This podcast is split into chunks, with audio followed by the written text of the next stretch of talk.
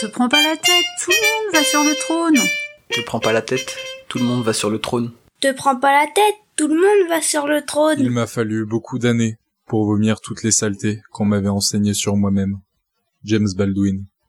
Je m'appelle Aminata et je vous propose au travers de ce podcast des histoires de personnes qui pourraient être vous et qui pourraient être moi. Les conversations que je vous proposerai toutes les deux semaines nous amèneront à découvrir la fois où mon invité s'est dit un truc du genre après tout, tout le monde va sur le trône. Et par la même occasion, on décide de laisser de côté leur peur. Tête, tout le monde fait pareil. Te prends pas la tête, le monde t'appartient. Te prends pas la tête, tout le monde va sur le trône. Claire Shippers vit aux Pays-Bas. Donc nous avons enregistré cet épisode à distance au mois d'avril de cette année 2021. Si vous vous en souvenez, nous étions un petit peu confinés, en tout cas en France c'était le cas. Claire est facilitatrice d'exploration émotionnelle. Elle a eu la bonne idée de me contacter par le biais de notre messagerie Instagram. Cette rencontre me donne l'opportunité de vous faire découvrir, encore une fois, un parcours de vie très intéressant. Claire est une femme avec des questionnements qui peuvent traverser toute une chacune, tout à chacun. Elle a décidé d'aider les personnes qui font appel à elle à libérer leurs émotions par le biais de l'écriture. L'écriture pour soi est un outil très puissant pour apprendre à se connaître, mais aussi pour libérer son cerveau d'idées encombrantes. Je vous laisse découvrir notre conversation. N'hésitez pas ensuite à aller découvrir son compte Instagram et son site internet. Te prends pas la tête, le monde Te t'appartient. prends pas la tête, le monde Te prends pas la tête, le monde t'appartient. Bonjour Claire, Bonjour. comment vas-tu? Bien, merci et toi? Bah écoute, très bien. Je sais pas comment est le temps chez toi, mais moi il est ensoleillé, donc ça fait vachement de bien. Il fait beau et c'est le printemps, donc oui, ça, c'est en effet, ça, ça fait du bien. Alors, est-ce que tu veux bien nous en dire un peu plus? Parce que je t'ai appelé par ton prénom, mais ça donne pas d'indication euh, de qui tu es. Alors, je m'appelle Claire Schepers, euh, je suis française qui vit aux Pays-Bas, je suis aussi mère de deux enfants et euh, depuis un an, je suis facilitatrice d'exploration émotionnelle, qui est un métier qui n'existe pas sur papier puisque je l'ai inventé. Et euh, si j'ai commencé par me présenter en disant que j'étais mère, c'est parce que c'est là où j'en suis aujourd'hui a beaucoup à voir avec ma maternité en fait. Euh, D'accord. Puisque de base, j'étais euh, professeure de français langue étrangère. Je dirais bien rien à voir, mais en fait, moi je trouve pas que ça ait rien à voir, mais les gens ont tendance à dire bah, comment t'es passé de là à là, et que euh, le fait de d'avoir des enfants a remis beaucoup de choses en question dans ma vie en fait, et m'a amené là où Ouais. j'en suis aujourd'hui. Bah, moi, le lien me paraît. Parce que tu étais dans la transmission, donc euh, là, avec ce que tu fais actuellement, il y a de la transmission. Il y avait un côté humain, donc. euh, Et puis, effectivement, sur le côté émotionnel, euh, je pense que c'est pas pour dire qu'on ne se connaît pas bien quand on est- on n'a pas d'enfants, parce qu'il y a plein de gens qui ont- qui n'ont pas d'enfants et qui apprennent à se connaître, mais par d'autres chemins. Mais la maternité, effectivement. Euh, t'apprends des choses d'une façon euh, parfois sur le plan émotionnel hein, en tout cas. Euh, moi je, je- au niveau de la colère par exemple euh, de la tristesse ou des choses comme ça il y a des, des émotions que je n'aurais jamais vécues sans avoir été parent. Donc euh, ça me parle. Bah, en fait, euh, je dis souvent dans mes ateliers, moi je pensais que j'étais pas en colère, que j'étais jamais en colère jusqu'à avoir des enfants où j'ai vraiment plus senti la colère. Mais euh, les émotions, ça m'a toujours intéressée. Euh, dans l'enseignement, Mhm. je travaillais pas mal avec des enfants. Et donc, euh, j'avais commencé à me former à la communication non violente. d'accord Mais euh, c'était d'un point de vue ré- réception, en fait, de leurs émotions. Et, et tout ce qui était dynamique de classe, etc. Mais quand je suis devenue mère, j'ai eu, en fait, je me suis rendu compte que c'était aussi mes émotions qu'il allait falloir que j'apprenne à accueillir, à accompagner, en fait. ouais ouais oui et puis pour pouvoir accompagner les autres faut que tu saches toi aussi d'où où tu en es donc euh, donc tu dis que tu vis aux Pays-Bas donc dans une dans quelle ville? Alors, je vis dans une ville qui s'appelle Hilversum, qui est à 20 km à l'est d'Amsterdam. Et ça fait 10 D'accord. ans que je vis aux Pays-Bas. 10 ans? Mhm. d'accord donc tu, tu dis que tu étais euh, professeur de langue donc quelle langue tu enseignais? Alors en fait, de base, j'enseignais le français langue étrangère, c'est-à-dire que euh. Pour des personnes arrivant d'un autre pays qui Bah, ont besoin d'apprendre le français? c'est en fait, j'ai jamais travaillé vraiment en France. euh, j'ai toujours travaillé à l'étranger. Donc j'ai D'accord. appris- j'ai travaillé euh, donc en Angleterre, un tout petit peu au Burkina Faso et en Allemagne et aux Pays-Bas pour les personnes qui veulent apprendre le français pour leur travail, pour pour les loisirs, bref, qui veulent apprendre le français. Et euh, j'ai étudié pour faire ça, c'est-à-dire que j'ai une licence de lettres modernes et un master de français langue étrangère. Et euh, pour moi, c'était une évidence de base. J'étais enseignante, en fait. Euh, D'accord. et euh, et j'ai adoré faire ça, Et pour- vraiment. Et, les- et pourquoi les langues alors? Parce que tu aurais pu être enseignante de plein d'autres choses? Bah, en fait, j'ai toujours adoré les autres cultures, les autres langues, et, et j'avais envie de voyager. C'est pour ça que je suis devenue professeure de français langue étrangère, parce que je voulais pas vivre en France, en fait. Bon, ce qui est assez drôle, c'est que je m'avais l'idée de partir, de changer de pays tous les ans, ou tous les six mois, ou quoi que ce soit. Enfin, quelque chose, voilà, de vraiment nomade, et ça fait dix ans que je suis aux Ouais. Pays-Bas, qui n'était pas du tout dans ma liste de base, en fait. C'est vrai? Non. D'accord. Et pourquoi le pays, les Pays-Bas alors du coup? Bah, en fait, euh, j'ai rencontré un néerlandais quand j'étais en Angleterre et, euh, et voilà. Et vous, vous auriez pu décider d'aller vivre ailleurs, mais non, vous avez eu envie de vivre. euh, bah, quand je suis arrivée ici, c'était pour un an. On a dit, oh bah, euh, on va voir. Et puis, euh, c'était important pour mon mari que je vienne pas pour lui. Bon, à l'époque, c'était pas mon mari. Mais que je vienne pas pour lui, mais que je vienne parce que j'avais envie de venir. Et, et j'étais ouverte, en fait. Et on avait dit, on reste, et puis un petit peu, et puis après, on ira voir ailleurs. Mais en fait, c'est un pays qui est, hum, qui m'a plu. Euh, pour plein de choses, notamment pour l'entrepreneuriat, pour, euh, pour la, la- le cadre de vie, la qualité de vie. Et puis, euh, et puis, on est resté un peu plus longtemps, un peu plus longtemps. À un moment, on a failli partir en 2014. Et puis finalement, on a eu une opportunité ici, donc on est resté. Puis maintenant, on a des enfants. Et en fait, la vie de famille aux Pays-Bas est vraiment, vraiment agréable. Donc je pense que... D'accord. Ouais, donc c'est pas une, pas un mythe, parce qu'on entend, on entend souvent ça, hein, que la vie de famille est plus simple. euh. Donc ça, toi, tu le mesures vraiment. C'est quelque chose qui te, qui te convient. Alors, tout n'est pas aussi rose qu'on peut le penser en disant les pays du non, Nord. parce que le pays tout rose, euh, ouais, n'est pas, n'existe pas, je pense, mais. ouais. Mais euh, clairement, pour moi, pour mon équilibre, alors je parle toujours en force- en- sur les, les besoins des gens et la réalisation Ouais. de leurs besoins qui est différent, mais moi, ça me convient vraiment parce que c'est un pays où c'est très facile de travailler à temps partiel. Moi, par exemple, actuellement, je travaille trois jours par semaine et mon mari travaille quatre jours par semaine. Euh, Mhm. Ce qui veut dire qu'on a tous les deux du temps avec nos enfants. Et, euh, et en fait, tout est euh, fait pour le- les familles, en fait. La possibilité d'éducation, le nombre de parcs, le fait qu'il n'y a pas de présentéisme, en fait. Si tu fais du 9h-17h, tu fais du 9h-17h. Et personne va te dire, bah, pourquoi tu parles là maintenant, en fait. D'accord. Donc c'est vraiment, euh, oui, c'est une super C'est moins jugeant, quoi. C'est, bah, disons que c'est la famille, c'est la normalité. Donc c'est peut-être jugeant si on n'est pas une famille, je sais pas. Ah, ok. D'accord. Mais, euh, Ok. Mais t'as pas, euh, enfin ouais, t'as, t'as l'idée que c'est normal de travailler à 80% ou c'est normal de travailler trois jours. Personne va te dire, euh, bah tu veux pas faire de carrière en fait si tu travailles que 80, à 80%.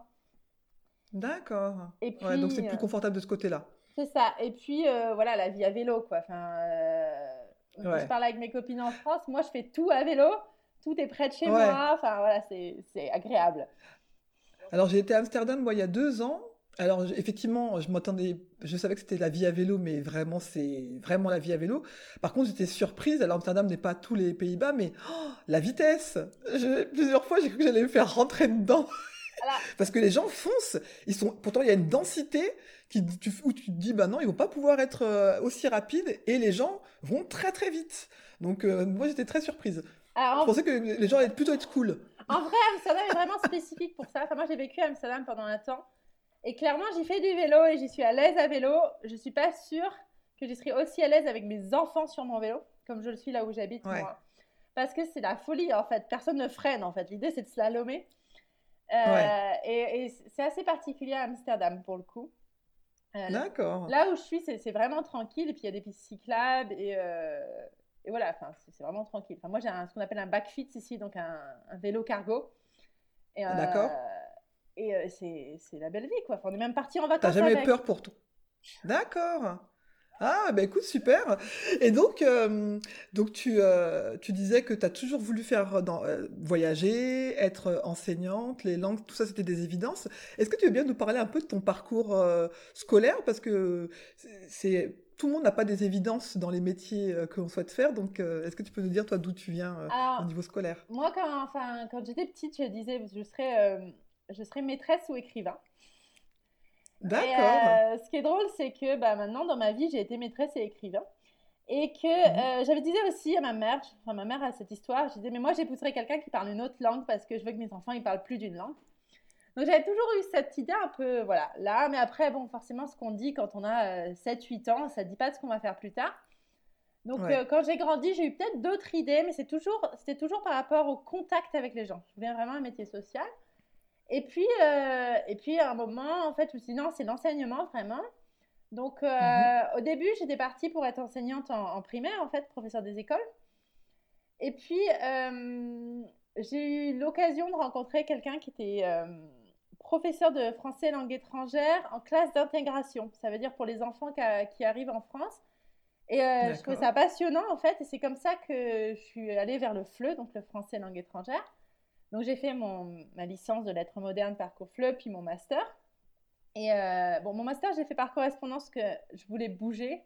Donc euh, quand j'étais en master 1, euh, j'étais en même temps assistante de français en, en Angleterre. Donc c'est un programme européen qui permet ça. Et bon, c'était un peu dur. Enfin, un peu dur. Disons que ça met une pression de se dire, bah, j'ai 12 heures de cours à donner et à côté de ça, j'ai mon master à, à valider. À passer Ouais. Et euh, donc le Master 1 s'est super bien passé, donc j'ai continué pareil en Master 2, mais comme en Master 2, il y a normalement euh, un, un semestre de stage. Là, du coup, j'ai fait Mhm. une année de stage. Donc je suis partie d'abord en Allemagne euh, comme professeur stagiaire. Et comme j'avais déjà rencontré mon copain de l'époque quand j'étais en Angleterre et que lui, il était aux Pays-Bas pendant que moi j'étais en Allemagne, après ça, euh, j'ai cherché en fait euh, pour, à venir aux Pays-Bas et j'ai trouvé un stage aux, aux Pays-Bas. Et à partir de là, ça m'a permis, donc c'était à l'Institut français, de Mhm. mettre un pied dans le français langue étrangère aux Pays-Bas. Et, euh, et c'était beaucoup plus facile en fait parce que aux Pays-Bas, le problème c'est pas de trouver un boulot, c'est de trouver un Mhm. logement. Ah, d'accord. surtout à Amsterdam. en fait. Pourquoi Bah, bah, D'accord. parce que euh, le marché est assez saturé et que Mhm. euh, il y a beaucoup pour la vente, mais pas beaucoup en location, et que pour avoir un boulot, faut être euh, officiellement enregistré à la mairie, et pour être officiellement enregistré à la mairie, faut avoir un logement. Euh, D'accord. Donc- Ok. Ouais, donc. euh, donc, enfin, mon, mon copain de l'époque habitait chez ses parents. Ses parents voulaient pas que j'utilise leur adresse, que ça faisait monter leur- leurs impôts. Enfin bref, c'était toute une histoire. Donc, c'était compliqué de Ah oui, venir. De venir Mhm. et du coup venir en stage ça m'a permis de mettre un pied dans le pays de prendre des contacts et à partir de là en fait euh, j'ai euh, souvent j'ai travaillé dans à peu près euh, toutes les écoles de langue possibles aux Pays-Bas parce que j'ai travaillé en Alliance française en Institut français j'ai travaillé en école supérieure donc dans la formation des professeurs de français euh, néerlandais en fait Mhm. et, et je me suis prise d'amour pour l'entrepreneuriat. Parce que euh, de base, c'était pas. Enfin, on m'aurait dit que je devenais entrepreneur. Je dis non, moi je suis prof, voilà. Mais comme euh, l'enseignement du français langue étrangère, c'est beaucoup des freelances, euh, et Ouais. que les Pays-Bas, c'est un pays entrepreneurial, c'est hyper facile de devenir entrepreneur aux Pays-Bas, de se déclarer à la chambre de commerce. Enfin, les, les démarches sont facilitées. Et puis, ça fait partie de la, de la philosophie un peu commerçante de ce pays. D'accord. Et du coup, euh, je me suis déclarée comme entrepreneur pour pouvoir travailler dans différentes alliances françaises, différentes écoles, etc. Mais du coup, ça m'a permis à moi de commencer d'autres projets, notamment bah, l'écriture. Je me suis mis à... J'écrivais à l'époque sur des blogs. euh, et euh, j'avais été contactée pour, pour, pour faire plume, pour écrire pour des autres. Ouais. Donc, déclarer mon entreprise à moi pour pouvoir faire des cours de français, ça me permettait aussi de déclarer d'autres choses et de, et de développer d'autres choses. J'essaie de résumer un petit peu voilà, mon parcours. Ouais. Ça, c'était en 2015. Ouais. hein. Et, euh, Mhm. et euh, après ça, en fait, euh, je me suis vraiment pris, pris dans le jeu de l'entrepreneuriat. Et en 2016, j'ai, euh, je me suis associée avec une amie professeure de français pour ouvrir une école à nous, à Amsterdam. Et euh, D'accord. Et cette école qui, qui, qui était destinée à quel euh, type de public du coup? Alors l'idée, c'était toute personne qui voulait euh, apprendre le français à Amsterdam, on voulait être la Mhm. référence. Donc on avait des cours, on a d'ailleurs, l'école existe toujours, je, je n'y suis plus, mais elle existe toujours, des cours pour enfants, euh, Mhm. francophones ou non francophones, donc soit des enfants, les parents veulent qu'ils apprennent le français, ou soit c'est des, des familles bilingues par exemple, Mhm. des cours adultes, et euh, des cours aux entreprises aussi. C'était un sacré panel du coup parce que c'est très très large quoi en fait euh, votre public. euh, C'est ça, mais en fait, nous, toutes les deux, on donnait déjà des cours dans une diversité. Moi, j'ai vraiment donné des cours. J'aimais beaucoup les cours enfants. J'avais une spécialité cours enfants. Ça m'intéressait Mhm. vraiment. Mais j'ai donné des cours à, à vraiment, enfin, à, à des, à des adultes, à des entreprises, à des gens qui avaient des besoins super spécifiques et d'autres euh, qui faisaient ça juste pour le plaisir. Et du coup, on voulait vraiment. Ouais, donc ça te faisait pas peur en fait. Non, c'est ça. Le- on avait toutes les deux, on avait l'expérience. C'était pas un problème d'expérience au niveau enseignement. Et il y avait un, il y avait un trou sur le marché. Et bref, quand on s'est lancé, c'était plus, euh, bah, on y, on y va toutes les deux et on va proposer euh, des cours de qualité euh, en groupe, Mhm. petits groupes, maximum 8, dans une atmosphère où c'est pas que des cours de français, c'est aussi toute une, toute une expérience en fait. Une école où on se sent bien, où on a des événements, des ateliers. Et le truc, c'est que cette entreprise-là, qui s'appelle l'École de français, qui a été créée en 2016, euh, Mhm. ce qui fait d'ailleurs, c'est assez drôle, c'est 5 ans aujourd'hui. Euh, elle, euh, Ah, c'est marrant. Oui, c'est drôle. Elle a pris une ampleur énorme. C'est-à-dire que au début, on était partis pour être toutes les deux. Et quand j'ai quitté Ouais. l'école de français il y a un an, on avait 15 profs. Ah ouais. Ex- Excellent. Euh, Et pourquoi t'as et pourquoi t'as quitté toi du coup alors? Alors c'est un peu, euh, ça a été un processus un peu compliqué parce que euh, cette entreprise, j'y ai mis énormément de temps, énormément d'énergie et, euh, et je veux dire, je suis extrêmement fière de ce qu'elle est. Et ça a été dur de me dire, oui, mais à l'heure actuelle, être chef d'entreprise, parce que je donnais encore quelques cours, mais j'étais surtout devenue chef d'entreprise. Ouais. Être chef d'entreprise d'une école comme ça, qui a autant de profs, autant d'élèves, qui a des cours de 7h30 le matin, parce que des gens prenaient des cours avant le travail, à 22h Mhm. le soir, 6 jours par semaine, c'était Ouais. beaucoup. Euh, parce que dans l'intervalle de ces 4 ans-là, j'ai eu deux enfants. Ah bah oui effectivement. Ouais, ta vie avait changé entre temps en fait. C'est ça. Et en plus, comme je disais, je me suis pris d'amour pour l'entrepreneuriat, c'est-à-dire que je trouvais super intéressant de commencer un nouveau projet, Mhm. mais qu'au bout de quatre ans à gérer une entreprise, ça me plaisait encore, mais plus autant, et ça me coûtait beaucoup en temps, en énergie. Et j'avais l'impression, enfin, je me réveillais la nuit pour allaiter mon fils et je faisais des business plans, quoi. D'accord. Ouais, je comprends. Ouais, ouais, c'était devenu quelque chose de trop, trop présent et ça correspondait plus à ce que, à ton besoin. Tu parlais des besoins en, en, en début d'échange, euh, de comment on peut faire, on peut prendre en, en compte ces, ces besoins et, les écouter, quoi. Et, Mhm. et c'est dur, c'était dur de me l'avouer à moi parce que j'avais l'impression euh, d'abandonner un bébé parce que c'était mon bébé cette école et, euh, et comment les gens Ouais. allaient réagir, est-ce que l'école allait survivre à mon départ, enfin bref, j'avais toutes ces questions Ouais. qui sont arrivées. Et, euh, et puis finalement, enfin, je me suis fait aider, hein, j'ai eu une coach merveilleuse. Euh, Et donc le 1er janvier 2020, j'ai décidé de partir. Je me suis dit, bon, bah, je cède mes parts à mon associé qui était prête à continuer sans moi. Ouais. Euh, pour que l'école continue de vivre euh, dans toute la dynamique qu'elle avait aussi. Parce que voilà, si j'avais plus d'enthousiasme, ça n'avait plus de sens. Oui. Mhm, je comprends. C'était honnête de ta part, du coup, en fait, parce que tu aurais pu euh, rester et, euh, et le faire, la faire vivre, mais sûrement avec effectivement moins d'énergie. Et même pour ton associé, sûrement que ça aurait été au bout d'un moment euh, quelque chose de plus lourd pour elle, quoi. C'est ça. Et puis même, je voyais que depuis ma deuxième maternité, j'étais moins là, moins présente, moins enthousiaste sur les projets. Donc c'était vraiment le moment. Alors c'était Ouais. le moment par rapport au développement de l'école de français. Après, la vie est parfois très drôle. Donc le 1er janvier, je décide de partir, mais il faut le... enfin, on quitte pas une entreprise qu'on a créée et dont on est la directrice en, en deux jours, quoi. Donc Ouais. je m'étais dit, je pars le 31 mars. Je me laisse trois mois pour, euh, bah, pour regérer toute l'administration, clôturer les choses, etc. Sauf que le 31 mars 2020, c'était un timing euh, Oui. particulier. Euh, puisque, euh, bah voilà, co- coronavirus. euh, C'est ça, niveau mondial, tout le monde a été un peu euh, chamboulé. Et quand mon idée, c'était qu'au mois de mars, dans mon, dans mon rétro-planning, c'était au mois de mars, je range mon bureau, je range mes papiers, je signe les derniers papiers. Ça s'est pas du Ouais. tout passé comme ça. Parce que. Oui, parce qu'au niveau des Pays-Bas, vous avez été confinés au même moment que, que nous en alors, France? on a été confinés une semaine après. Donc, euh, ouais, quelques c'était le 16, c'était le 16 mars ou quelque chose comme ça, il me semble. C'est ça. Mais nous, le 15 mars, avec mon associé, on s'est vu pour signer les papiers de ce qu'on a appelé notre divorce en rigolant.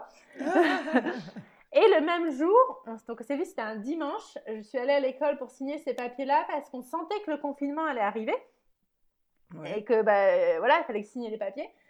Et euh, on s'est mis ensemble à table et on a dit, voilà, euh, la France confine, euh, l'Allemagne confine, la Belgique est sur, aux portes de confiner. On se sent pas à l'aise Mhm. à faire venir nos élèves à l'école. Est-ce qu'on attend Mhm. un confinement néerlandais ou est-ce qu'on ferme euh, les cours en présentiel avant que de toute façon on sait que ça va arriver, on va nous les fermer? Ouais. Et, euh, et du coup, on a pris cette décision ce jour-là de dire ben, on passe dès, euh, dès la semaine prochaine tout en cours en ligne parce Ouais. qu'on ne veut pas prendre de risques et que euh, on sait que de toute façon ça va arriver et on préfère en fait euh, Anticiper. anticiper. Et Ouais. du coup, euh, ce qu'on a bien fait, puisque deux jours plus tard, le gouvernement a annoncé que, voilà, confinement. Ouais. Et du coup, on a passé 250 élèves et 15 profs en ligne en 48 heures. Oh. Ah. Et sachant qu'il y avait des profs qui n'étaient pas du tout doués en technologie, quoi. Mhm. Euh, et du coup, moi, j'ai passé mes derniers 15 jours, puisque c'était voilà, le 15 mars, à m'occuper de ce dossier-là. Alors, mon associé a pris toute la partie élèves, communication extérieure, parce que je voulais pas euh, faire ça, parce que enfin, j'allais disparaître, quoi. Euh, donc, je Ouais, voulais pas être ouais, les ouais. contacts. Fallait qu'elle reste le lien quand même, elle, euh, avec la clientèle, entre guillemets, quoi. C'est ça. Et moi, du coup, euh, bah, j'ai passé 15 jours avec les profs à, à leur... À- euh, Voilà, alors, alors apprendre à utiliser Zoom, à, à être là au début de leur cours, à venir dans leur cours Zoom pour voir si tout va bien, à leur dire ok, vous faites votre cours, et s'il y a un élève qui n'arrive pas à se connecter, c'est moi qui l'appelle et qui. Enfin, voilà. Donc toute la partie euh, Switch, ce qui fait que, sachant que forcément, à partir du moment où on était confinés, mes deux enfants étaient chez nous. Bah oui. Euh, donc ça a été très intense, et donc je me suis retrouvée Bah, j'imagine. Le 1er avril 2020 en mode ok. Bloqué. L'école de français, c'est fini. Ça a l'air de rouler. Donc, ça a été la dernière, mon dernier défi de, de cette aventure-là. Je lui ai permis de, me, de survivre à la crise et de me survivre. Qu'est-ce que je fais, moi, maintenant? Et Mhm. euh, donc, ces trois mois qui étaient passés, donc j'ai vu une coach, etc. Et on, avait, euh, on était arrivé à la conclusion qu'il fallait que je cherche un travail. Dans le euh, business development, donc le développement d'entreprise, ou euh, learning and development pour les grandes entreprises qui ont une partie formation euh, Mhm. pour répondre aux besoins de formation. Et donc, on était parti sur je vais chercher un travail là-dedans. Mais forcément, quand je me suis retrouvée chez moi avec mes enfants, après 15 jours de tempête où j'ai travaillé, euh, mais vraiment beaucoup, Jour et nuit, ouais, j'imagine. j'ai eu un moment, bon, Ouais. bah, je vais pas chercher un travail maintenant parce que, bah, Ouais. je sais même pas, euh, je peux pas passer d'entretien avec mes enfants, quoi. Et puis, je peux Mm, mm. pas, je sais pas quand est-ce qu'on va réouvrir, va, que les crèches vont réouvrir, donc, je sais pas. Et euh, donc, je vais profiter aussi, je vais prendre une pause. Euh, ce qui forcément avait un côté, euh, ça, ça fait peur parce que, bah, bah oui, quand t'as toujours été en activité. euh, oui, puis financièrement, ça va durer combien de temps? Enfin, parce que Mhm. quand, quand tu es entrepreneur, quand tu arrêtes un travail, tu n'as pas le droit au chômage. Bah c'est ça. Ouais. et mais bon, j'avais pas trop le choix. Et, et ma coach m'a dit Mais écoute, Claire, tu vas pas trouver un boulot, mais par contre, tu peux te former à quelque chose. Si tu as un peu de temps, si tu arrives à te dé- dégager du temps, euh, fais une formation euh, et puis ça, montre, enfin, ça montrera que voilà, tu, es, tu restes active. Et en fait, sur ce moment-là, j'ai regardé euh, les formations que je pouvais faire et en fait, rien ne m'appelait vraiment. Et j'ai décidé de faire une formation qui, qui me faisait plaisir plus que par rapport au boulot que je voulais faire. Et donc, Mhm. j'ai fait une formation approfondie sur la communication non violente, qui me passionnait depuis des années, mais, Que t'avais déjà un peu exploré, mais pas à fond. Mais pas à fond. Et donc, j'ai fait cette formation-là en ligne, forcément. Euh, heureusement, mon mari, euh, mon mari donc travaille pas le mercredi, donc j'avais mes mercredis pour ça et je prenais mes soirées. D'accord. Et, euh, et puis aussi, j'en ai profité pour explorer des trucs. Donc, je me suis remis à écrire beaucoup plus, puisque avec la grosse aventure de l'école de français, j'avais arrêté un peu d'écrire. Ouais. Euh, et puis, j'ai reçu- enfin, j'avais retrouvé depuis quelques mois l'écriture pour moi, pour essayer de me voir dans mon projet, dans mes idées, etc. j'ai aussi, enfin, j'ai tout un réseau euh, de gens, de rédacteurs autour de moi de l'époque où j'étais plume. Et donc, j'ai une amie qui, qui faisait des ateliers d'écriture. Je dis, ah bah, je vais faire un atelier d'écriture en ligne avec elle. Enfin, bref. Mais c'était un peu une période où, où je me suis, euh, où j'ai exploré, en fait. Donc, euh, Ouais, tu testais, c'était un peu comme un laboratoire finalement, ouais. c'est ça. Et en fait, j'ai fait un, un atelier le 1er avril, justement, donc le premier jour où j'avais où j'avais euh, plus rien d'écriture. Et euh, pendant que j'écrivais donc les ateliers d'écriture créative, je ne sais pas si tu connais. Ça, ça me parle, parce que je- moi j'en ai testé quelques-uns pendant le confinement aussi. En fait, juste avant le confinement, j'avais commencé moi à, aller du côté des ateliers d'écriture et j'avais j'avais pris beaucoup de plaisir à ça. Et il y en a eu quelques-uns pendant le confinement et c'est vrai que c'était des moments euh, assez sympas. Et pour le coup, moi, ça fait presque un an aussi que par contre, je ne me suis pas posé du tout pour écrire tel que j'aimais le faire. Mais donc ça me parle, ouais. Et donc, en fait, le truc, c'est que généralement, c'est pour explorer plutôt du côté de, de qu'est-ce que tu peux mettre à l'écrit. Mais moi, à Mhm. chaque fois que j'y participe, je me dis, mais ça fait ressortir des trucs qui vibrent en moi auxquels je ne pensais pas. Mhm. Et, euh, et euh, du coup, ce 1er avril-là, il a décidé de Ah, mais vraiment, ça, ça m'aide vraiment à explorer mes émotions. Et puis, c'est resté là dans un coin de ma tête et j'ai fait cette formation de communication non violente où, en Mhm. fait, au-delà du fait de communiquer avec les autres, ça m'a profondément remué sur, euh, je dirais pas communiquer avec moi, mais percevoir ce qu'il y a en moi, puisque le principe de la communication non violente, c'est que toute émotion est légitime et que si elle est euh, agréable, elle parle de besoins satisfaits, et si elle est désagréable, elle parle de besoins non satisfaits. Mhm. Et à partir de là, enfin moi, ça, ça m'aide tous les jours, etc. Parce que c'est euh, c'est dire, ok, là je suis en colère, mais qu'est-ce que, qu'est-ce que ça dit derrière? C'est ok, Ouais. ça dit quelque chose de moi. Et m'est revenue cette idée que l'écriture, c'était un endroit où explorer le qu'est-ce qu'il y a derrière. Mhm. Et bref, on était toujours confinés parce que ça a quand même duré euh, presque deux mois cette histoire. Et je dis à mon mari, euh, mais en fait, il faudrait, faire des... il faudrait utiliser les outils des ateliers d'écriture pour faire de l'exploration émotionnelle. D'accord. Et, euh, et il m'a regardé en mode, mais c'est une super idée, euh, c'est une super idée, euh, bah vas-y. Je lui dis non, mais moi là tout de suite, j'ai pas, j'ai pas de projet particulièrement. je chercher un boulot. Enfin j'étais toujours dans mon idée, je veux de la stabilité, blablabla. Ouais.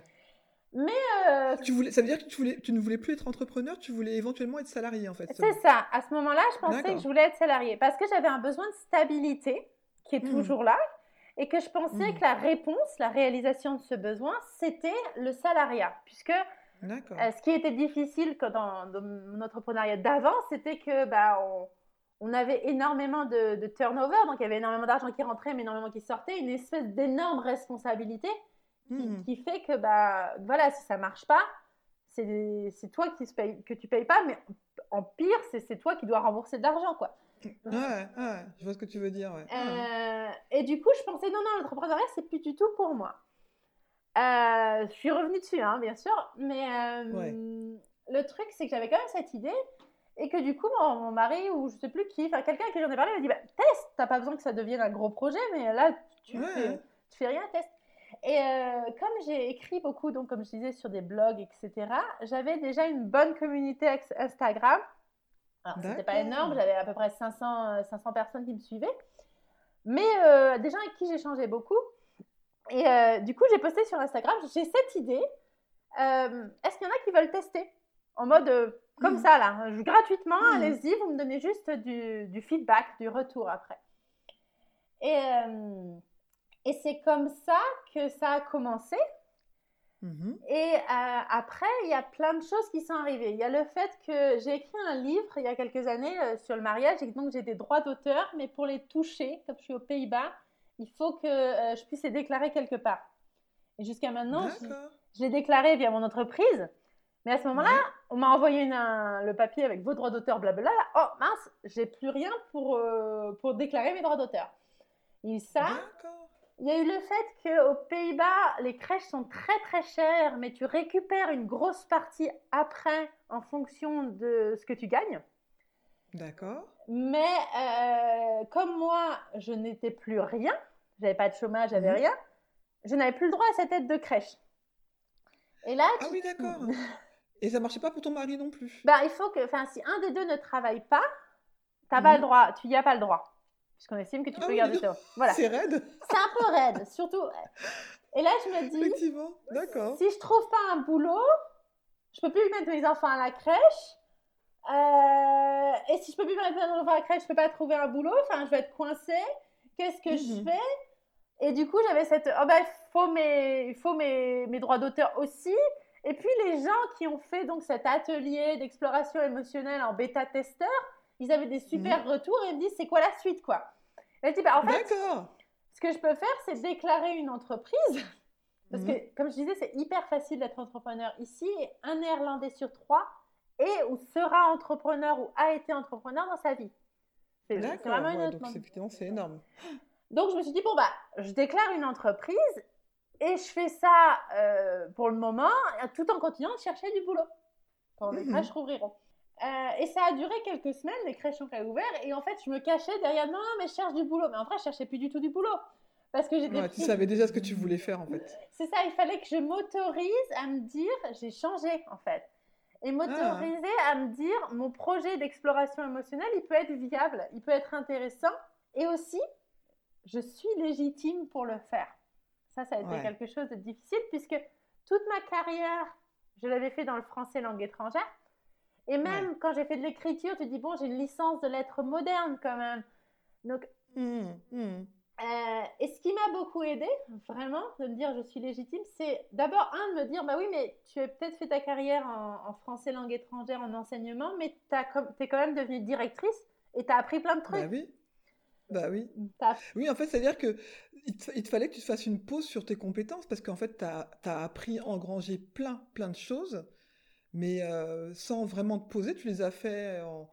en- enfin, tu as appris en avançant et voilà, mais euh, pour que tu puisses euh, capitaliser et te rendre compte de, ce que tu avais appris, il fallait que tu te poses en fait. C'est ça, mais en fait, ça, j'avais fait avec ma coach avant, ce qui m'a permis de Ouais, voir ouais, que je pouvais être salariée. bien fait C'est ça, j'avais bien fait.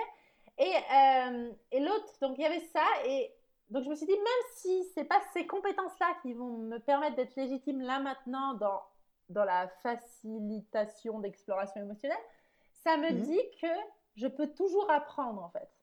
Ouais. Je l'ai fait une fois parce que c'était dans le flow Mhm. du truc. Là, je peux le faire. C'est ce que je fais. J'apprends tous les jours. Mais ça, ça m'a Ouais. aidé. Et le fait, enfin, le fait d'être aux Pays-Bas où quand tu dis bon ben voilà, je me lance dans une nouvelle aventure entrepreneuriale et je vais euh, faciliter l'exploration émotionnelle des gens. Les gens te disent pas quel est ton diplôme, quelle étude t'as fait Ah. ou quelle est ton expérience? Ils disent chouette, vas-y, euh, parle-moi de ton projet en fait. Ouais, ouais, ouais. Oui, il y a déjà, c'est-à-dire un socle de bienveillance sur l'entre- l'entrepreneur et on va pas dire ouais, mais t'es sûr, c'est bouché ou ceci ou cela, comme on peut effectivement l'entendre en France, quoi. Oui, Mhm. puis même au-delà de l'entrepreneuriat, il y a, il y a quelque chose de euh, tes études ne t'enferment pas.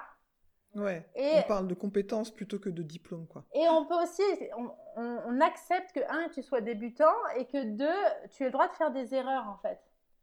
Ouais, ça c'est et ça c'est primordial. Hein. Moi j'en parle souvent avec mes enfants euh, et à qui veut bien l'entendre. C'est d'ailleurs aussi euh, euh, un peu l'essence de ce qui fait que j'ai démarré ce podcast-là, c'est de se dire, ben, en fait, alors la légitimité forcément, je trouve ça toujours intéressant de se poser des questions hein, parce que euh, ça, permet aussi d'avancer sans être non plus dans un ego euh, quelquefois qui va pouvoir te faire prendre des mauvaises décisions. Mais en même temps, euh, si on est toujours sur euh, attendre que la légitimité soit au maximum et que tout le monde nous dise ouais, vas-y je suis derrière toi on peut aussi ne rien faire par peur et voilà et effectivement se planter alors tant que ça met personne en danger non plus hein, mais se planter et tester autre chose ça devrait être quelque chose qui devrait être autorisé partout. Et on n'apprend pas forcément ça à l'école on l'apprend pas après dans la vie. Et, euh, en fait euh, c'est vrai que là tu as, un cocon euh, je veux dire un pays qui te permet en tout cas d'y aller un peu plus facilement même si j'entends quand même les questionnements que tu as pu avoir. Alors, tu es né en France, tu as été éduqué en France aussi, peut-être que du coup, les, traces étaient peut-être plus fortes que pour un néerlandais, par exemple, qui serait posé peut-être moins de je sais pas. Oui, puis il y avait aussi, enfin, par exemple, moi, mon père, euh, il comprend toujours pas ce que je fais dans ma vie actuellement, puisque. C'est-à-dire que les émotions, moi, ça m'a toujours passionnée. Bon, je suis hypersensible, donc euh, c'est quelque chose qu'on m'a toujours dit bah, vas-y, gère tes émotions, pourquoi tu pleures, etc. Et puis, euh, et puis euh, j'ai beaucoup évolué en étant enseignante, puis après en étant maman, sur Mhm. les émotions sont légitimes, il faut les accueillir. Mais, et, et- mais je, j'ai grandi, on mettait pas des mots sur les émotions. Oui, oui, je vois bien. Oh, j'ai- c'est, enfin, je pose pas forcément la question parce que ça n'a pas toujours euh, un intérêt, mais juste pour savoir, tu, peux- euh, tu peux dire euh, quel âge tu as? Alors, j'ai, euh, je vais bientôt avoir 33 ans, le mois prochain. Ouais.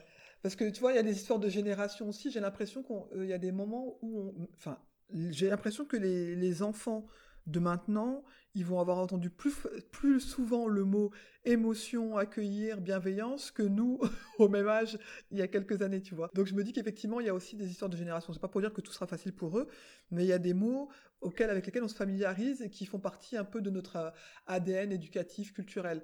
Et toi, c'est des choses que tu as appris aussi, comme euh, ça a pu être le cas pour moi, de, bah, t'apprends ça quand t'es adulte, bah, c'est pas plus douloureux, mais tu mets euh, plus de temps à accepter, à, à t'autoriser, à les nommer, quoi. C'est ça. Et en fait, je partage pas mal sur mon Instagram mon, mon aventure de mère et euh, Mm. je, je partage des fois des, des réflexions sur euh, ma fille, donc de 3 ans. Elle a une Mhm. intelligence émotionnelle qui me paraît euh, enfin, merveilleuse. Parce que, Mhm. euh, par exemple, l'autre jour, elle, elle pleurait, elle était en colère pour quelque chose. Et elle me dit, maman, je suis en colère, mais surtout, je suis fatiguée. Alors, ça ira mieux quand j'irai dormir parce que là, tout est difficile. Ah, excellent! Et, euh, et du coup, je partage ça sur Instagram.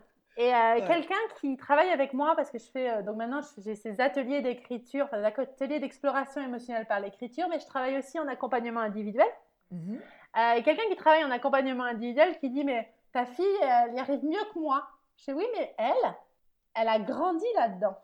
Bah, alors que ça. nous, pas en fait. Nous, on doit, euh, nous, on doit. C'est apprendre une nouvelle langue pour nous, en fait, là. C'est vraiment, euh, c'est vraiment comme si on découvrait un nouveau. Moi, alors, mes, mes trois fils ont, ont tous euh, des fonctionnements différents. Et notre troisième, qui a 9 ans aujourd'hui, euh, je l'aurais pas nommé comme ça à l'époque parce que je n'avais pas compris que c'était ça. Mais effectivement, il a cette euh, intelligence émotionnelle très, très forte. Et euh, qui nous a permis aussi d'évoluer sur plein de choses pour nous, en tant que parents, pour nous, euh, en tant que, euh, qu'humains, euh, voilà, juste pour nous. Et je trouve que c'est hyper intéressant de pouvoir se connecter à ça, mais il a fallu en passer euh, par du temps et s'autoriser à le dire. Et quelquefois on dit fais pas l'enfant ou machin ou quoi, comme si c'était un. un gros mot, tu vois. Alors qu'en fait, quelquefois, si tu reprends les émotions, quand on était gamin et qu'on était énervé, on disait je suis en colère, ou on avait pleuré, on pleurait. Alors que quelquefois là, on est en train de garder les choses en nous parce que bah, ça se fait pas quand on est adulte de dire qu'on est énervé, qu'on est triste ou quoi que ce soit. Donc effectivement, oui, c'est pas c'est pas qu'ils y arrivent mieux que nous, euh, mais c'est qu'en fait on leur a, on les autorise à le faire quoi. C'est ça, et c'est pour ça qu'aujourd'hui, parce que des fois, les gens me disent, mais pourquoi en fait tu as décidé de travailler avec des adultes? Parce que c'est vrai que j'avais cette sensibilité avec les enfants et avec l'accompagnement des enfants. Et je dis, mais en fait, moi, je me suis rendu compte que euh, y a beaucoup, beaucoup, beaucoup de ressources pour une parentalité plus bienveillante, pour un accompagnement des, des émotions de l'enfant. Mhm. Mais que quand on veut aller sur ce chemin-là, Mhm. euh, on arrive forcément au à la conclusion que ça n'a de sens que si on a cet même accompagnement et cette même bienveillance envers soi-même. Parce que sinon, Bah, ça. on finit par, euh, par tout donner aux besoins de l'enfant et on s'oublie soi. Et en plus, l'enfant, ça apprend avant tout par l'exemple, en fait. Donc, si, C'est clair. si tu veux qu'il nomme ses émotions, tu dois nommer les tiennes. Et c'est ce qui fonctionne le mieux d'ailleurs. Enfin, c'est même pas une histoire de stratégie, c'est juste euh, bah, d'être logique en fait. Et, euh, et euh, quand tu demandes à un enfant de te parler de ce qu'il ressent et que toi tu le fais jamais, bah il y a quelque chose à un moment donné qui finit par s'étioler parce qu'on se dit bah oui, bah moi je le fais et en face.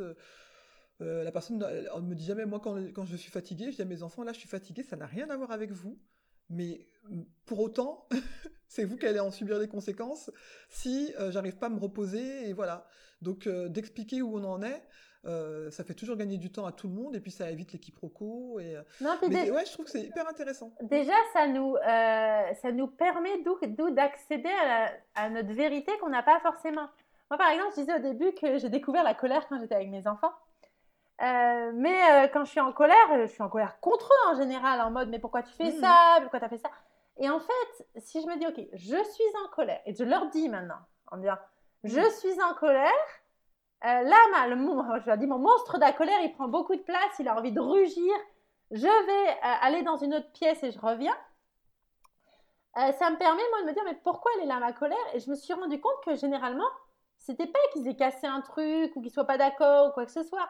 C'est parce que bah, euh, c'est le vase qui déborde, je suis trop fatiguée. c'est- Et c'est de se dire, bah, là, ma colère, elle est légitime, elle me parle de mon besoin de calme, d'efficacité, de, euh, de, de souffler, par exemple. Et ça peut être de dire, bon, bah, là, qu'est-ce que, qu'est-ce que je peux faire? Parce que pour réaliser ce besoin, peut-être homéo, homéopathiquement, Mhm. euh, parce que, bah voilà, quand on a des enfants en bas âge, euh, c'est pas facile de se dire oui, ce, que, ce dont j'aurais besoin, c'est de lire un bouquin tranquille dans ma chambre pendant deux heures. c'est ça. Ça va pas le faire. Ouais. Mais, euh, mais déjà se dire là, je suis en colère parce que je suis fatiguée, j'ai un besoin de sommeil, j'ai un besoin de calme. Ça permet déjà, un, de le légitimer, de le comprendre, Mm. de le verbaliser avec ses enfants, de lui ça. dire je suis en colère parce que. Et peut-être de chercher pour des solutions en fait. Mhm. Et, euh, et en fait, tout ce dont on a besoin, c'est ça, cette bienveillance envers soi-même que la société ne nous a pas appris. Et, et les mots pour les dire, en fait, pour dire, là, ce que je ressens, c'est de la frustration. Qu'est-ce que, Ah, ah, ah. qu'est-ce que j'aurais aimé qu'il soit, etc., en fait. Et effectivement, j'avais fait il y a 3-4 ans maintenant, euh, 4 jours de formation sur la communication bienveillante. Et elle nous avait donné à un moment donné un tableau sur les mots que l'on peut utiliser pour exprimer ses émotions.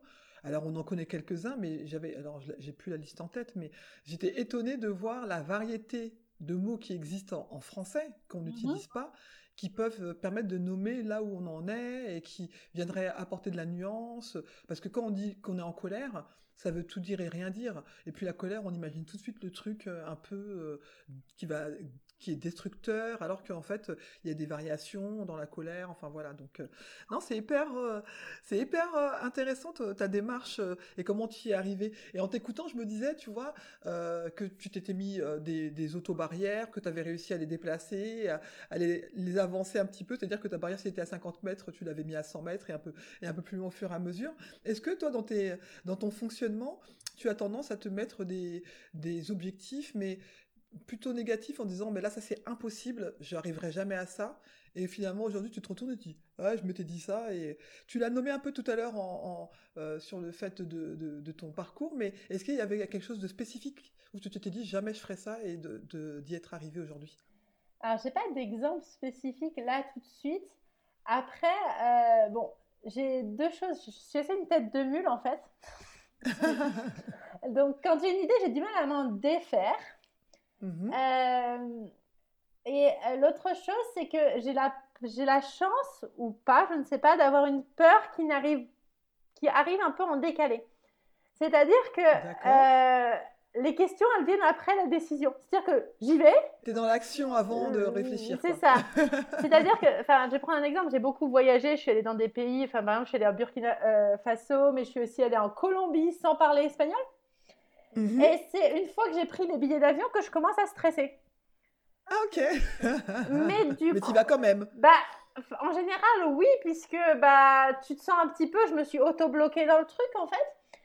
Ouais. Mais, euh, mais mes barrières, c'est peut-être, je pense que c'est la question de la légitimité dont on parlait, euh, dont on D'accord. parlait tout à l'heure, c'est quelque chose que le fameux syndrome de l'imposteur, Ouais. euh, qui peut-être a été le plus dur pour moi, mais euh, en même temps, maintenant, enfin, je me dis que je l'avais même quand j'étais enseignante de français, alors que j'ai fait euh, donc un, enfin, tout un parcours pour ça.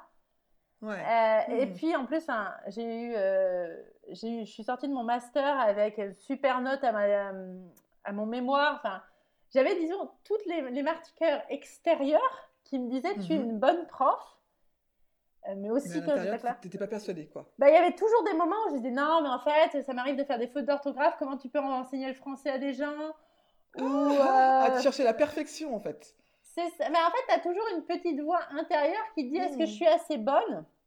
Mhm. Et, euh, et ça, c'est un truc sur lequel j'ai beaucoup évolué en apprenant aussi, en me disant, ben voilà, je me suis posé la question pour prof de français, puis j'ai réussi à être prof de français. Voilà.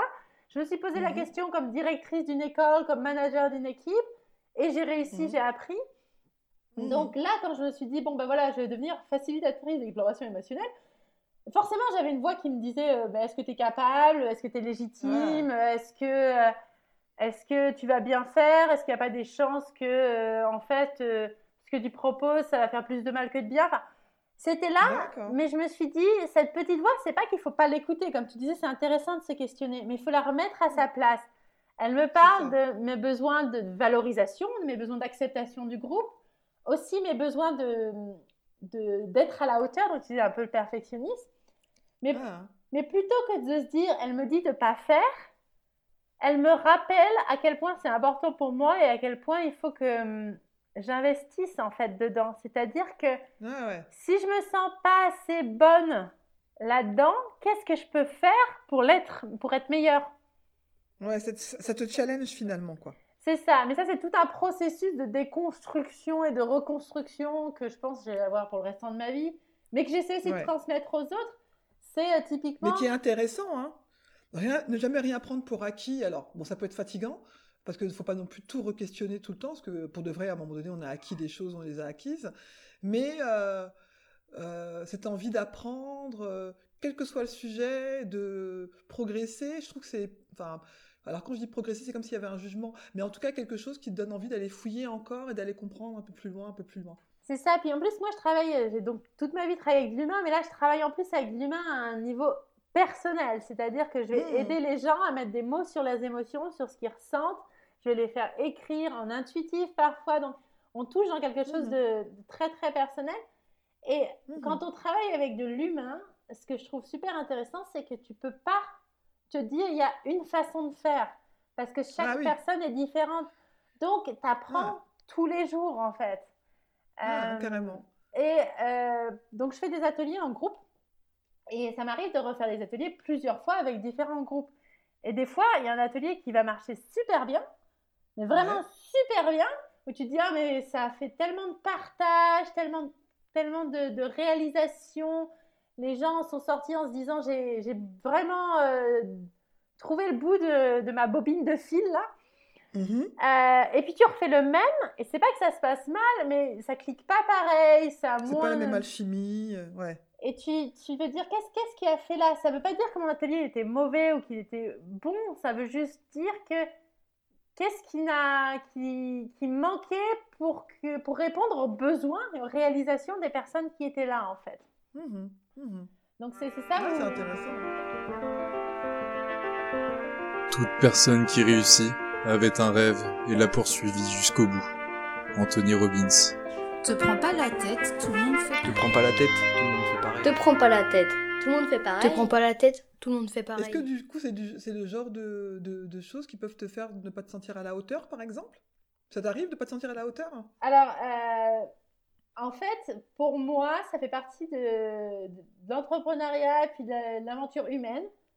Je Mhm. ne suis jamais 100% sûre de ce que je fais. C'est-à-dire que il y a toujours, euh, en début d'atelier, par exemple, avant que les gens euh, arrivent et se présentent, où je me dis, est-ce que ça va marcher? Ouais. Euh, mais je trouve que c'est euh, tant que ça ne te paralyse pas, c'est intéressant en fait. C'est, Mm. euh, je me repose pas sur mes lauriers et euh, je suis suffisamment alerte. Mon émotion, mon émotion, ma peur là, elle me dit attention, il faut que tu fasses gaffe s'il n'y a pas entre guillemets un danger. Alors c'est pas un danger dans le sens Oui, de la peur, Vital, voilà, mais- voilà. Et c'est Mhm. pour ça qu'on sécrète des hormones avec les émotions. hein. C'est de se dire Mhm. bah l'adrénaline, elle est là pour que Mhm. tu sois vigilant. Mhm. Euh, et, c'est, euh, et ça revient un peu à ce qu'on disait, c'est être bienveillant avec ce que je ressens. Ok, là je ressens un petit peu de doute, des questionnements, de la peur. C'est légitime. Qu'est-ce que ça me dit et quelle est sa juste place?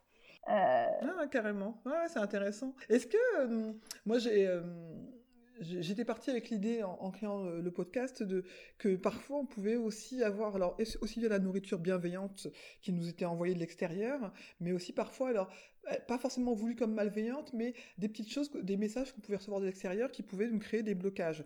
Tu sais, c'est la petite phrase dite par un professeur ou une professeure ou quelqu'un de ton entourage qui va venir rebondir dans ta tête par moment, dans les moments où justement tu te poses des questions sur ta légitimité et dire bah oui, mais en même temps, quand telle personne m'avait dit ça il y a dix ans, finalement, peut-être qu'elle avait raison. Est-ce que tu as, le souvenir d'un de ce type de blocage-là?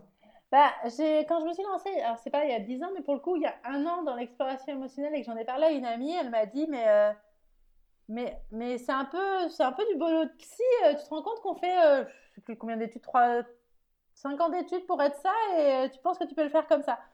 Et cette phrase-là, elle m'a hantée assez longtemps. Mmh alors que bah, sur le coup, je lui ai répondu non, mais en fait, c'est pas ça que je fais. Moi, j'offre juste un espace et des outils. Mmh c'est tout. Mmh euh, mais quand même, ça me revenait de temps en temps en me disant euh, Ouais, mais elle a raison, et si je me rends peut-être pas compte de ce que je suis en train de, de faire en fait. Mmh euh, voilà, c'est. Et, du coup, ouais, et du coup, tu as, l'impression que tu es sortie de cette, cette idée-là? Alors, c'est très clair dans ma tête ma place à côté de celui d'un psy. C'est-à-dire que pour moi, donc je disais, j'ouvre juste un, un espace et par contre, ce que j'essaye de faire, c'est vraiment de rester alerte sur euh, peut-être que la personne, elle n'a pas besoin d'exploration émotionnelle avec moi, elle a besoin de voir un psy. Mmh. Et, d'être capable de le, de le, voir. Donc cette phrase-là, elle m'aide aussi pour ça en me disant, mais oui, il faut savoir que euh, peut-être que mon boulot, c'est aussi de dire à la personne, là, d'orienter. Euh, peut-être que tu as besoin d'en parler à un professionnel, en fait.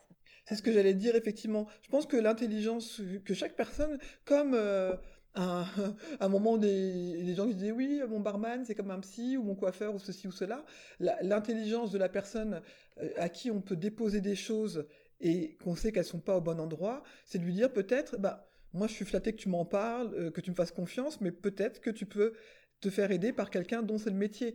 Et après, ça, appartient à la personne, bien évidemment, de saisir ou pas euh, cette, porte que tu lui ouvres. Mais au moins, toi, tu seras resté à ta place, entre guillemets, en disant, bah voilà, je, moi, je ne prends le, boulot de personne. Mais quelquefois, les gens ont besoin de déposer dix fois chez quelqu'un dont ce n'est pas le métier avant d'aller enfin le déposer euh, à la, personne euh, au bon endroit. C'est ça. Et en fait, moi, comme j'essaie de leur faire donc, ce dont je parlais tout à l'heure, donc vos émotions disent de vos besoins, et après, c'est à vous de mmh. trouver la réalisation de vos besoins. C'est vrai c'est très vrai pour moi. Mhm. Euh, et je pense que c'est un outil vraiment, vraiment puissant.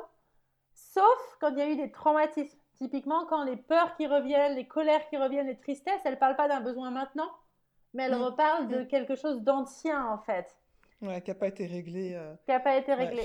Et c'est vraiment là où c'est pas facile, mais disons que je sens vraiment où c'est le moment de dire à la personne est-ce que tu en as parlé Est-ce que tu aimerais en parler ou à quelqu'un? Parce que là, en fait, je pense que ça ne parle pas de tes besoins, mais ça parle de quelque chose de plus profond, de très sensible, et ça n'a pas mm-hmm. forcément sa place en atelier d'exploration émotionnelle, même si ça sort, c'est bienvenu, mais voilà, pour t'accompagner, tu as peut-être besoin de plus en fait.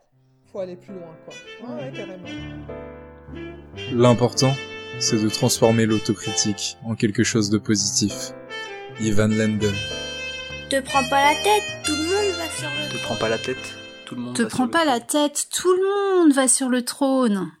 Est-ce que aujourd'hui, euh, bon alors moi j'aime bien parler du concept un peu de, réussite parce que euh, pour lui donner euh, un, sens quand même plus euh, très large, c'est-à-dire que la réussite pour moi, euh, c'est pas forcément que la réussite professionnelle, hein, ça peut être la réussite euh, par rapport à, un objectif de vie qu'on s'est donné, à une réalisation même matérielle. Ben, je voudrais d'ici à la fin de l'année être capable de retaper un, fauteuil parce que je sais pas le faire. Enfin voilà, peu importe, mais quelque chose en tout cas dont tu puisses te dire que tu es fier aujourd'hui. Est-ce que tu pourrais tu aurais envie de partager avec nous ce type de réussite-là, quelque chose dont tu es fier et que tu peux nommer comme ça de façon Claire Clairement, alors déjà, je suis super fière de mon parcours. Euh, mmh. Je trouve que tout ce que j'ai fait dans ma vie, je veux dire, j'ai pas de regrets. Il y a des choses que je ferais peut-être différemment si c'était à refaire, mais j'ai pas de regrets. Et là où j'en suis, c'est là où j'ai envie d'être aujourd'hui. Et tu mmh disais, la réussite, c'est quoi? Et là, pour moi, à l'heure actuelle, j'ai réussi à retrouver un équilibre. Puisque euh, la naissance de mes deux enfants m'a énormément chamboulée, surtout le deuxième qui n'était pas planifié. Euh, et que donc je me suis retrouvée à un moment en fait de ma vie où c'était euh, je sais plus, j'aime plus mon boulot, ou est-ce que je l'aime encore, est-ce que ma vie me va, enfin, ça allait pas, mais je savais pas pourquoi.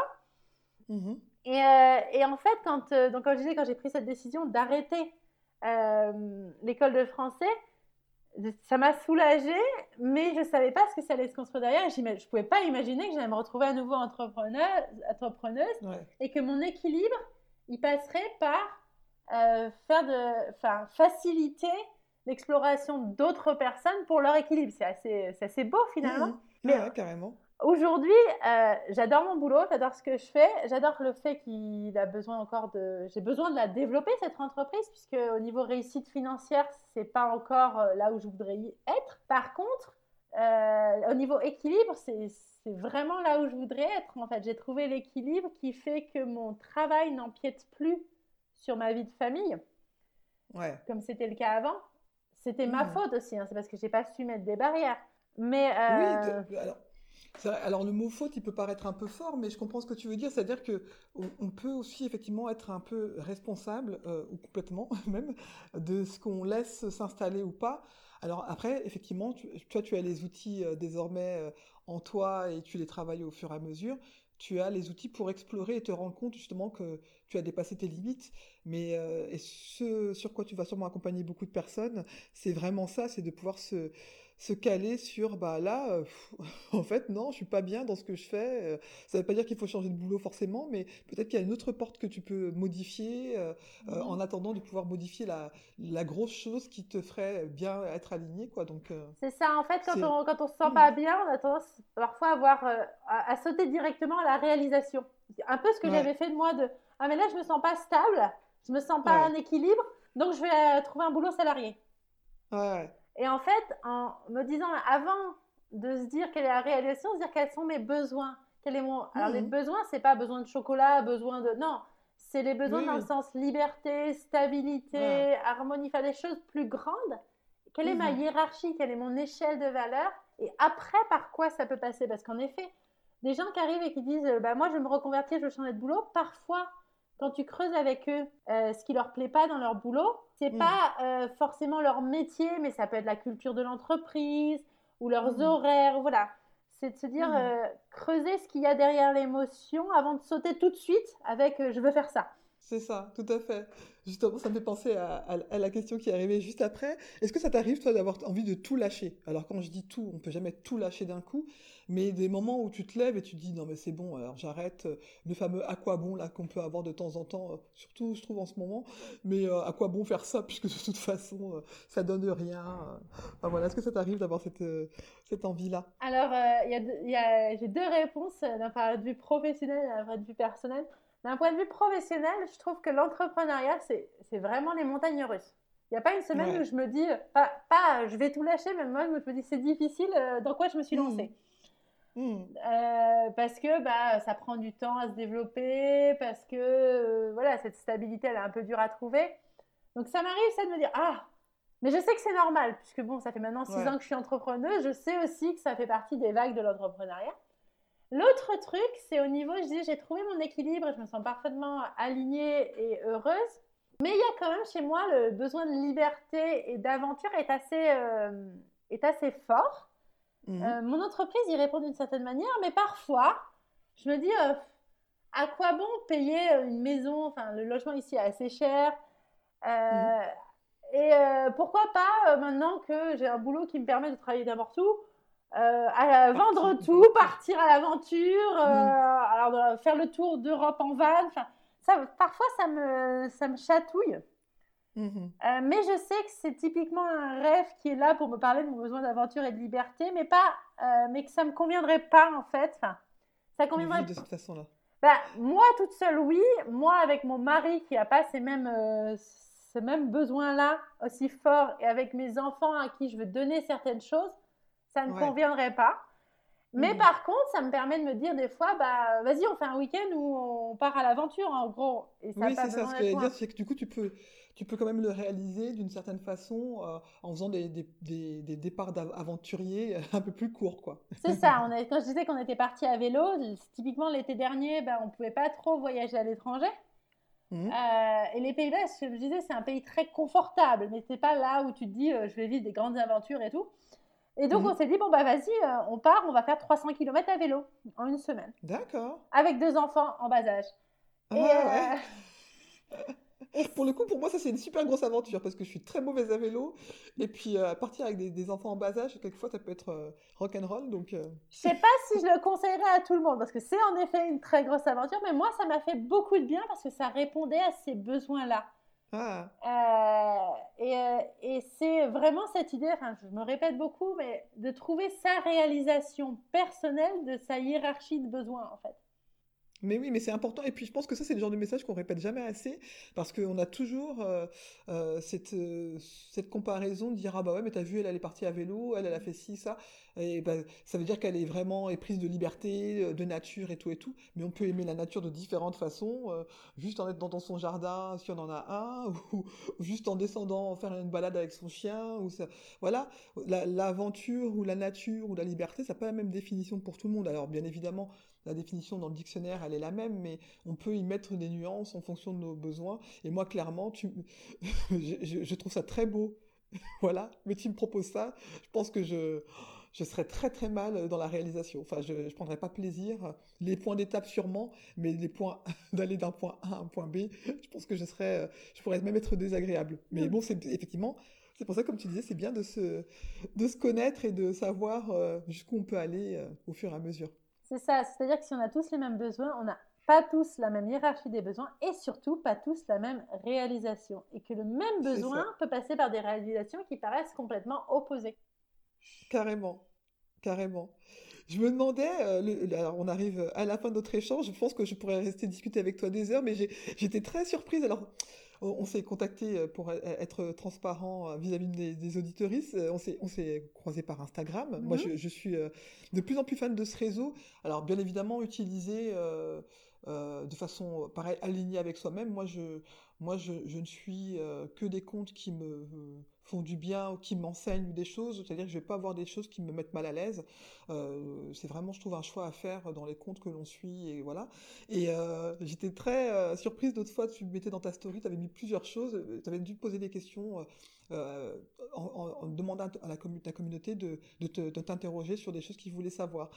Et donc, tu avais, eu plusieurs questions, et il y en a une, la réponse m'a interpellée, parce que j'ai l'impression que c'était moi qui avais répondu. Tu disais, bah, je suis très grande, je fais 1m87, je crois, quelque chose comme ça. Oui, 1,85, oui. Et 85 et j'aime les, les robes qui tournent et régulièrement j'ai un autre compte que, que, celui de mon podcast où j'adore les fringues et voilà et souvent euh, dans mes stories les gens savent que j'adore euh, les robes qui tournent et donc j'étais là mais mais mais elle fait la même chose que moi et tu te dis bah en fait oui dans l'humanité je me doute bien qu'il y a d'autres personnes qui le fassent mais c'était très marrant cette euh, et en plus j'avais qu'on se parlait euh, une semaine après et je me suis dit ah mais c'est marrant c'est pas du tout l'aspect que j'avais de toi puisque ben tu rentres dans tes coulisses et c'est aussi je trouve que hyper intéressant sur euh, sur ton compte c'est que tu parles aussi bien de ce que tu accompagnes mais de ce que tu es toi aussi et je trouve que ça ça rend honnête ta ta démarche.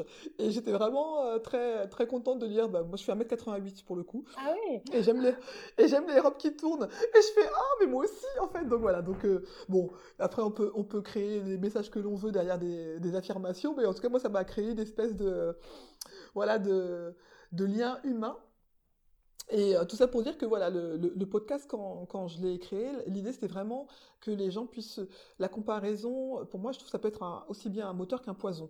Et euh, le côté poison, euh, je, le- je l'entendais bien trop souvent, et j'avais vraiment envie que les gens soient plutôt dans le côté moteur, dans le sens où on n'a pas à donner de leçons à qui que ce soit parce qu'on a vécu euh, 50 000 vies potentiellement, mais de partager un parcours comme on vient de le faire aujourd'hui avec toi, eh ben, c'est de se dire, bah, il y a plein de chemins possibles. Aujourd'hui, imaginons que un étudiant ou une étudiante en de se dire ah oui moi je pensais que je pouvais faire que ça en fait. Ben non, ça ouvre le champ des possibles et peut-être qu'aujourd'hui je commence ça, mais demain je serai autre chose. Et ça, c'est ce que je trouve euh, comme richesse. Et, euh, le, fait d'avoir appelé le, po- le podcast Tout le monde passe sur le trône, c'était vraiment de se décentrer un petit peu euh, sur l'idée que les meilleurs, il y, a les, il y a les meilleurs et les moins bons. En fait, on, on peut être bon dans quelque chose et moins bon dans autre chose, mais on reste des êtres humains et des êtres humaines avant tout, et qu'on n'a pas à se déconsidérer. D'où le titre du podcast. Et je me demandais si toi, tu avais une petite phrase ou une astuce ou quelque chose qui te permet de te recaler justement quand, tu pourrais avoir euh, cette tendance à, à te mé- ouais, méjuger ou te, te déconsidérer par rapport à quelqu'un d'autre? ah, C'est typiquement cette idée que tout ce que je ressens, ça dit beaucoup plus de moi que de l'autre, en fait. Donc, si. Mhm.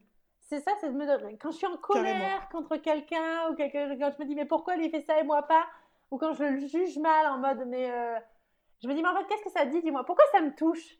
Et ça, ça m'aide vraiment à le rappeler, en fait. Et euh, je dis souvent, d'ailleurs, par rapport à Instagram, aux gens, euh, sur mon compte, si me suivre vous donne des complexes et vous, vous, vous fait mal, arrêtez, en fait. Juste. Bah, c'est ça. Parce que moi, je partage, et comme tu dis, je trouve des résonances super importantes, et c'est pour ça que je fais des ateliers en groupe, parce que ne pas se sentir seul et se dire, bah, tout le monde passe sur le trône, par exemple, euh, c'est vraiment important quand c'est dans le partage et la résonance, et c'est OK que des, des, choses ne résonnent pas, ou c'est OK de se dire, bah, moi, ça, vraiment, ça me met mal à l'aise, au lieu de se dire, mm, mm. c'est parce que lui est comme ça, c'est parce que moi, je suis comme ça, en fait. Ça nous aide à nous connaître. Tout à fait. C'est vrai que ça permet de changer juste, tu fais un tout petit pas de côté et, euh, et ça te permet de revoir l'humanité. Je me souviens pendant cette formation euh, de communication bienveillante, l'exemple type, tu es en voiture, enfin alors toi tu y es moins souvent, mais bon, moi je suis souvent en voiture, tu es en voiture, il y a quelqu'un qui te colle ou quelqu'un qui t'a doublé d'une façon vraiment pas très propre, et tu commences à, râler, dire ah, et l'insulter de tous les noms qui te passent par la tête. Euh, alors j'arrive à le faire la plupart du temps, mais pas à chaque fois. Ce que, le conseil qu'elle nous avait donné à l'époque, c'est de dire bon, on peut aussi imaginer que la personne qui est derrière, elle a une bonne raison même si ça se matérialise par une façon désagréable pour vous, elle a une bonne raison d'être speed, elle a une bonne raison, parce que peut-être qu'elle a quelque chose qui l'attend à l'autre bout, qui la stresse, ceci, cela. Et du coup, J'essaie maintenant d'avoir cet exercice à chaque fois. Quand quelqu'un ne me contacte pas alors que j'attendais une réponse, quand quelqu'un me dit un truc désagréable ou quoi, ça ne veut pas dire que je laisse faire euh, en disant ben, j'absorbe tout comme une éponge ou un paillasson, mais par contre, je me dis, il y a peut-être une autre raison que celle à laquelle j'ai pensé moi, qui est forcément, euh, c'est un gros connard ou une grosse connasse, et forcément c'est que ça.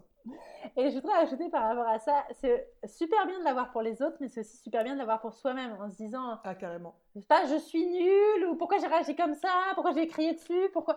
Dire, c'est qu'est-ce qu'il y avait en... Enfin voilà, la même bienveillance en fait qu'on va avoir pour les autres, l'avoir pour soi. Ouais, je suis tout à fait d'accord avec toi. On entend de plus en plus ces messages-là, mais j'espère vraiment que les gens arrivent à se l'appliquer. Ça vaut pour tout dans le devant le miroir, euh, quand on, a raté un plat, quand je sais pas, quand on a couru une fois bien, que la fois d'après moins bien. Euh. Ouais, ce, ce, ce truc-là, on entendait beaucoup à un moment donné. Je suis une merde. Enfin, c'est quand même un truc hyper fort parce que bon, dans notre la symbolique de la société, la merde, c'est quand même pas le truc euh, validé quoi. Hein. Non, puis c'est contre-productif. C'est contre-productif parce que si on se dit qu'on est, nul et qu'on est une merde, ben on a, on n'essaye pas de changer en fait. C'est ça. Oui, c'est comme si c'était un acquis. Bah, de toute façon, pourquoi faire un effort alors que finalement, je sais que d'emblée, euh, je vais pas, vais pas réussir. Donc, euh, ouais, c'est vraiment. Euh, bah, je suis vraiment très. Pour, pour finir, parce que bon, normalement, la dernière question, c'est celle que je viens de te poser, mais j'avais juste cette question qui me trottait dans la tête. Tes ateliers, donc, tu les fais forcément en ce moment à distance, j'imagine. Est-ce qu'ils sont ouverts à la France, enfin au, monde entier Ou alors, euh, comment ils sont ouverts au monde entier. Alors, ils sont, ils sont, en ligne maintenant, mais ils resteront en ligne toujours, puisque mon idée, c'est euh, d'être accessible à tous. Et je travaille avec tout le monde, c'est-à-dire vraiment tout le monde qui se sent, qui sent que ça l'appelle via. Mais en pratique, c'est beaucoup des femmes et c'est beaucoup des mères. Parce que si généralement tu te poses une question par rapport à tes émotions, comme vous disiez, quand tu deviens mère, euh, et, en fait. Et donc, quand les hommes deviennent pères, moins. T'as pas de père. J'en ai. J'ai eu 130 clients, j'ai 3 hommes. Voilà. D'accord. Ah ouais. Euh, mais ça, c'est mon plan d'action pour plus tard parce que je pense qu'ils ne se rendent pas compte qu'ils en ont besoin. Oui. mais ils en ont besoin aussi. Et du coup, oui, pour, par rapport à ça, du coup, si c'était en présentiel, alors je dis pas que je ferai jamais d'atelier en présentiel, mais c'est hyper dur pour les gens de se prendre deux heures et d'aller quelque part pour deux heures. Euh, D'accord. Et surtout quand tu es mère. c'est plus facile maintenant, mais ah oui, oui, oui. par contre, effectivement, oui, par rapport, si tu as des horaires un peu contraintes avec des enfants à récupérer et que tu peux pas le faire, euh, le confier à quelqu'un d'autre, oui, sûrement. Et donc, je fais beaucoup d'ateliers le soir, et en fait, je dis toujours, vous avez le droit d'arriver en retard, vous avez le droit de faire une pause, vous avez le droit de partir. Le paiement est libre et conscient après en fonction de ce que ça t'a apporté et de tes moyens. Donc, ça veut mhm. dire que si par exemple tu dis, bah, j'hésite à venir parce que mon fils risque de se réveiller, je dis, bah, viens mhm. quand même. S'il se réveille mhm. et que tu dois arrêter au bout de 5 minutes, tu arrêtes au bout de 5 minutes. Et puis forcément, bah, tu vas pas payer un atelier au même prix si tu as fait 5 minutes ou si tu as fait 2 heures. Les gens payent après leur passage, en fait. Ils payent après leur passage en libre et conscience, c'est-à-dire que c'est eux qui décident ce qu'ils payent. Et quand j'ai lancé ça, on m'a dit, mais t'es folle les gens vont rien te donner ou 5 euros. C'est ça. Et en fait, euh, ça va aussi dans la démarche de, de, ce que je fais, en fait. Et, euh, j'explique beaucoup le prix libre et conscient. Et moi, je m'y retrouve. Et, mhm. et, ça permet d'être accessible à tous et d'offrir cette liberté de dire bah, tu peux t'inscrire et puis pas venir et puis tu payeras pas euh, mhm. parce que tu as eu quelque chose d'autre. Offrir vraiment cet espace libre, en fait. Mhm. Voilà. Ah ouais, c'est une belle mentalité. Bah écoute, euh, on, va, s'arrêter sur cette belle euh, idée, et puis j'aime beaucoup le, le, fait de pouvoir effectivement offrir ça à, tous, parce que il y a, parfois des choses qui restent encore euh, peu accessibles et là le fait que ce soit et en ligne et à prix libre ben ça ouvre le champ pour plus de personnes parce que ben, on sait qu'aujourd'hui ben, la liberté financière n'est pas donnée à tout le monde. Donc c'est un beau cadeau que tu fais à l'humanité j'ai envie de dire Merci ah, beaucoup, Claire. Bah, de rien, merci à toi. Vraiment beaucoup, merci beaucoup pour cet échange aussi, aussi riche. Et puis, euh, je suis sûre qu'on aura d'autres occasions de, discuter ensemble. et euh, avec grand, ça sera avec grand plaisir que je, je pense que j'essaierai de participer un jour à un de tes ateliers parce que j'ai vraiment envie de me remettre dans, les, dans l'écriture. Et, euh, et voilà, et tout ce que tu as pu dire là, ça, ça me parle beaucoup. Super, alors à bientôt. à bientôt. J'espère que vous avez apprécié cette conversation et que cela vous donnera envie de découvrir le parcours de mes prochains ou de mes prochaines invités et pourquoi pas d'aller prolonger la discussion avec eux ou avec elles la prochaine fois que vous les croiserez sur votre route. J'espère également que cela vous donnera envie d'écouter vos envies et moins vos peurs. La vie est souvent plus simple que ce que l'on imagine. Si vous souhaitez me poser des questions ou pourquoi pas être un futur ou une future invitée, n'hésitez pas à vous abonner à mon compte Instagram. Et si mon podcast vous plaît, n'hésitez pas à lui donner des petites étoiles sur votre plateforme d'écoute préférée, que ce soit Apple Podcast ou autre chose, et ça me fera toujours plaisir d'avoir des retours. Les et les philosophiantes, et les dames aussi. Te prends pas la tête, le monde t'appartient. Te prends pas la tête, le monde t'appartient. Te prends pas la tête, le monde t'appartient.